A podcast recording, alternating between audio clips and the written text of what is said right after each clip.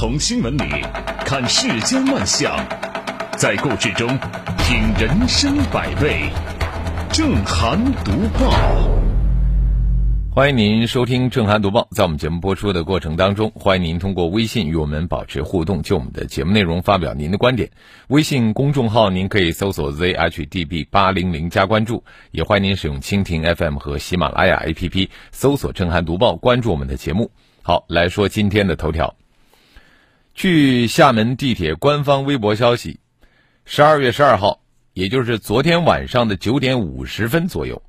厦门地铁二号线吕厝路口物业开发地块施工现场发生了约五百平方米的塌陷，导致水管破裂。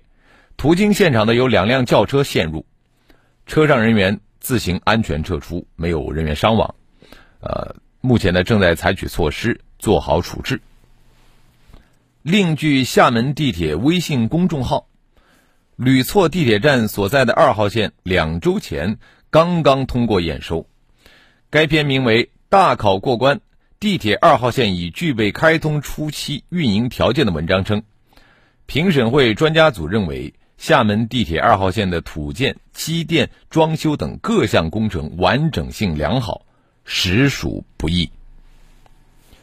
评审会的专家们被打脸了，啊，看来这个验收又是走过场啊！呃，你专家可以走过场，但是塌陷造成的伤害那都是实实在在的呀。我们来看一看这些年的地铁塌陷啊。二零零八年十一月十五号，杭州地铁湘湖站发生了塌陷事故，造成二十一人死亡，二十四人受伤。二零零九年八月三号，西安地铁洒金桥站坍塌，造成两人死亡。二零一四年十二月十七号，南京地铁四号线发生了一起坍塌事故，造成四人死亡，三人受伤。二零一六年十月十九号，沈阳地铁九号线发生塌方，三人死亡。二零一八年一月九号，合肥地铁二号线出现坍塌，未造成人员伤亡。二零一八年一月二十六号，广州地铁二十一号线发生隧道塌方，三名施工人员死亡。二零一八年二月七号，佛山地铁二号线发生坍塌，造成十人死亡，一人失联，九人受伤。地铁坍塌。这么重大的工程事故，居然有那么高的发生频率，是不是会觉得匪夷所思？我们更别说这些事故，还只是这十年当中的九牛一毛。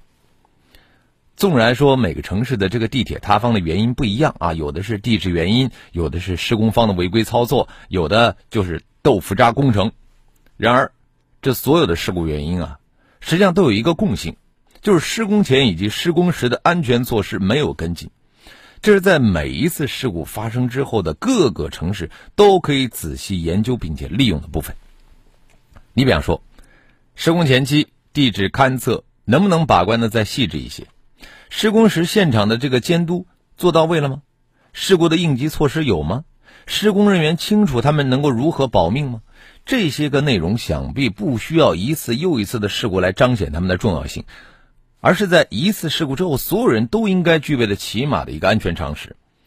这种安全意识，在我们如今正在进行大规模基础建设的中国尤其重要。特别是这两年来啊，基础建设大干快上，效率往往被放在了第一位，于是啊，安全意识就被逐渐的淡化。然而，安全是城市建设的底线，安全不重视，这一切的建设都没有保障。地铁坍塌为什么会成为常态呢？我们疲于应付一场场的事故，我们疲于在发生了事故之后面对数不清的记者，我们却很少想过这样的事故到底是怎么发生的，到底是哪个环节出了问题，到底应该怎么样整改才能够保证长久的安全。都说中国是一个多灾多难的国家，在天灾的侵袭下，中国人已经流了太多的泪水，但如今却反复的因为同一种人祸而以泪洗面的话，那就真的。没有意义了。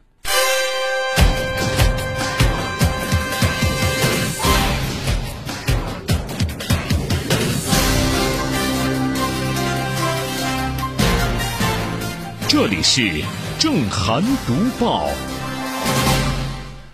我们可以这样说啊，在我们新闻中听到的绝大多数灾难，其实都是人祸。我们接着说的也是。从家里打到走廊，女子遭男友十多次疯狂家暴，监控拍下全过程。连日来，这样一则报道引发了舆论的关注。这个视频中的男子将女子打翻在地，抡拳猛砸。很快啊，有网友质疑说，这个施暴的男人是深圳的保安的这个民警。在十二月十一号晚上，深圳宝安警方通报证实了这一点。啊，这名打人的男子龙某是他们宝安分局的警察，这两个人呢是恋爱关系，现在已经依法对龙某行政拘留五日。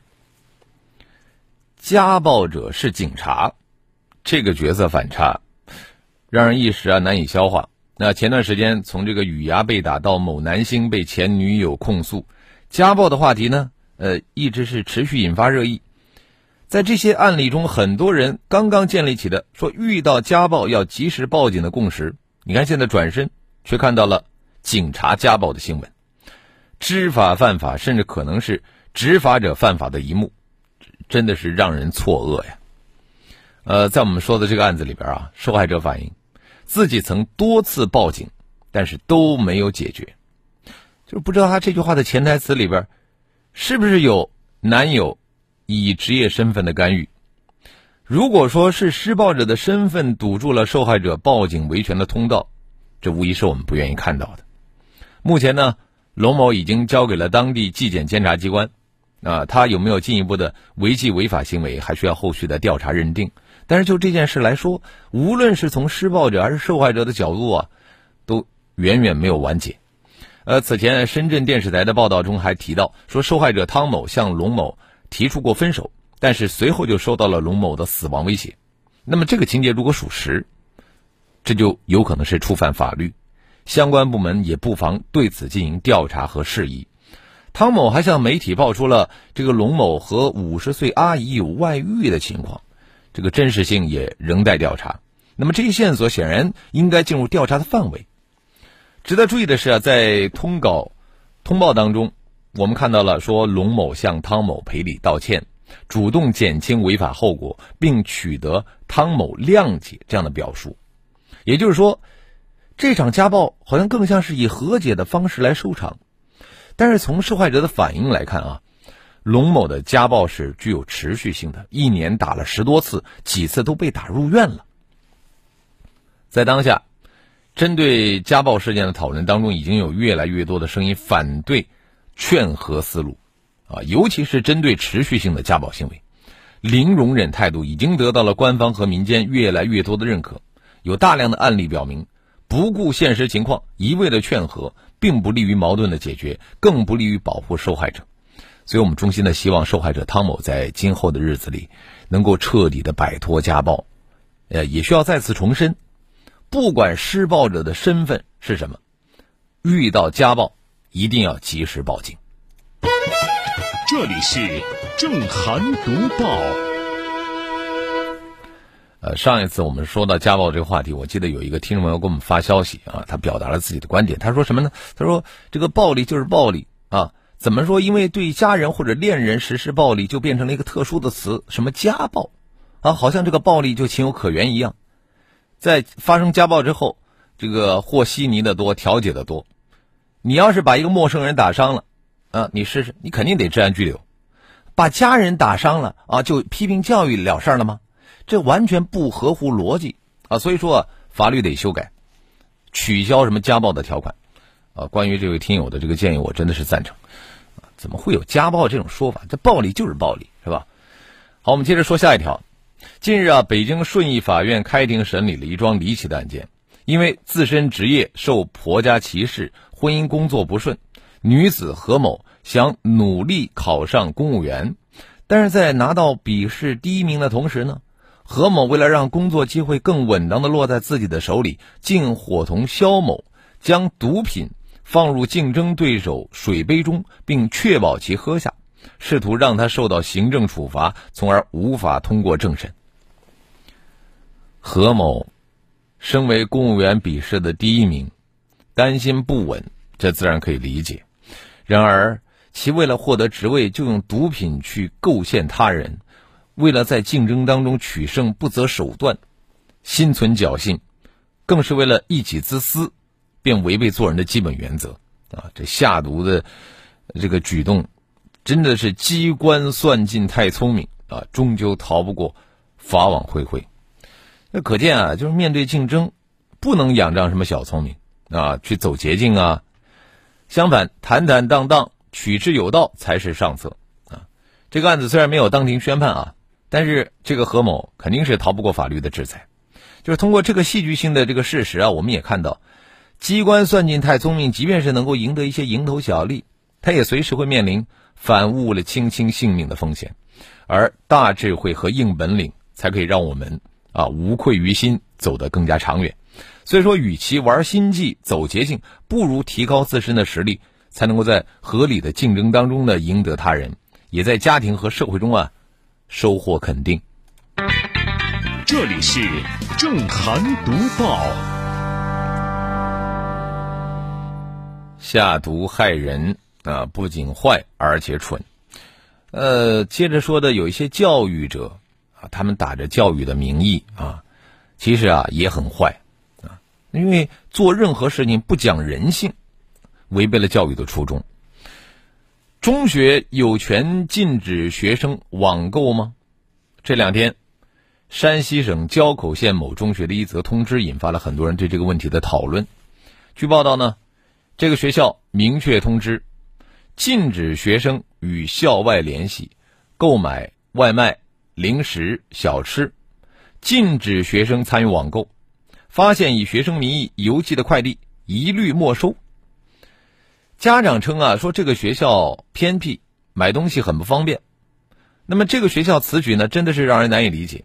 学校的工作人员在回应时称：“你动脑子想想，我不跟你解释了。”啊，当地教育局的工作人员回应说：“学校虽然禁止网购，但是家长可以给学生寄东西。”据家长们表示，这个学校呢实施封闭式管理，而且地处偏僻，啊，无论是送东西啊还是买东西啊都不方便。那么从家长反应来看呢，学校所谓的以学生名义邮寄的快递，其实不乏是一些家长出于便利考虑，网购物品之后呢，直接把它邮寄到学生手中。而现在学校一刀切的禁令，是一竿子打翻了一船人，这难免对家长和学生啊会造成误伤。更何况，我们说学校，你有权利没收学生的东西吗？法无授权不可为啊！这个我们再看看中学生日常行为规范这些规章制度，它都没有这方面的禁令啊。而校方随意没收学生网购的这个物品，这个存在物权的争议。某种程度上来说，学校呢可以基于实际情况进行引导，但是你没有权利出台这样的土政策，因为这本身涉嫌违法的。不可否认，那与学生网购伴随而至的，就是学生接触手机啊，呃，或者说是接触网络，呃，可能有一些安全隐患。那但是，你即便是要防范，你也得在法律的框架下采取稳妥的办法，而不是乱来。呃，学校的管理不是一锤子买卖，事关到学生和家长的利益，你显然要妥帖而且合规啊。发现学生网购，你就去没收。这就是涉嫌滥用自身的管理权限，也很难避开最直接的诘问：你学校凭什么这么做？开阔视野，转换角度，回归常识，弘扬正气。这里是正涵读报。好，欢迎回来，这里是正在直播的《正汉读报》。接着我们来看看微信平台啊，这个土豆说：“我觉得厦门的地铁站质量肯定应该没有问题，可能是因为小轿车超载，核载五人的车挤了六个人。”嗯，其实你这说还是人家是豆腐渣工程啊。呃，小丸子说：“希望二零一九年剩下的这二十天平平安安的度过。”啊，这都已经不足二十天了，只有十多天了啊。呃。议员他说：“警察家暴执法犯法，这种行为太有损警察形象了。呃，刑拘停职这样的处罚远远不够啊，还应该对其十几次的家暴行为进行一次彻查啊，确实应该如此。”呃，凯斯曼说了：“这个家暴受害者应该勇敢的拿起法律武器保护自己，而不是听别人说话。”嗯，神采飞扬说，神圣职业的人打起老婆来真的是得心应手啊，还能得到谅解。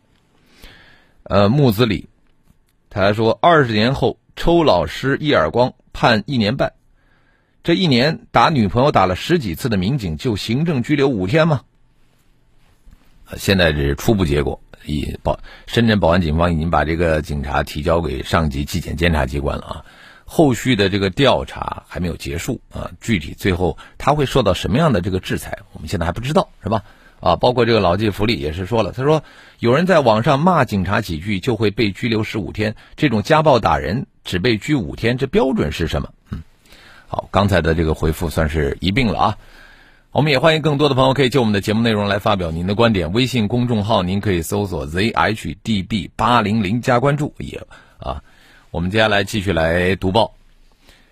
据报道呢，目前酒店使用的一种高科技芯片。可以实时定位酒店设施的位置，这些芯片呢，有的位于枕头和床单里，可以实时记录枕头和床单什么时候进行过清洗；有的呢放在保洁员的抹布里，清洗洗手台的抹布啊，如果用来擦杯子，酒店会收到芯片发来的警报。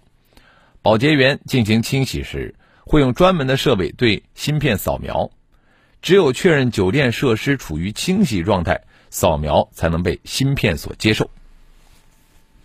我们都还记得去年十一月份，啊，网友花总揭露了全国多个知名酒店使用脏抹布、还有脏浴巾擦杯子啊、洗手台这样的卫生乱象，引发了很多网友的吐槽。酒店布草到底洗没洗过？有没有落实一客一换？成为了人们关心的问题。啊，在这种情况下呢，对酒店保洁进行智能化的改进。让顾客通过扫码就能够知道保洁的情况，以保障顾客的知情权和健康权益，这当然是我们乐见其成的。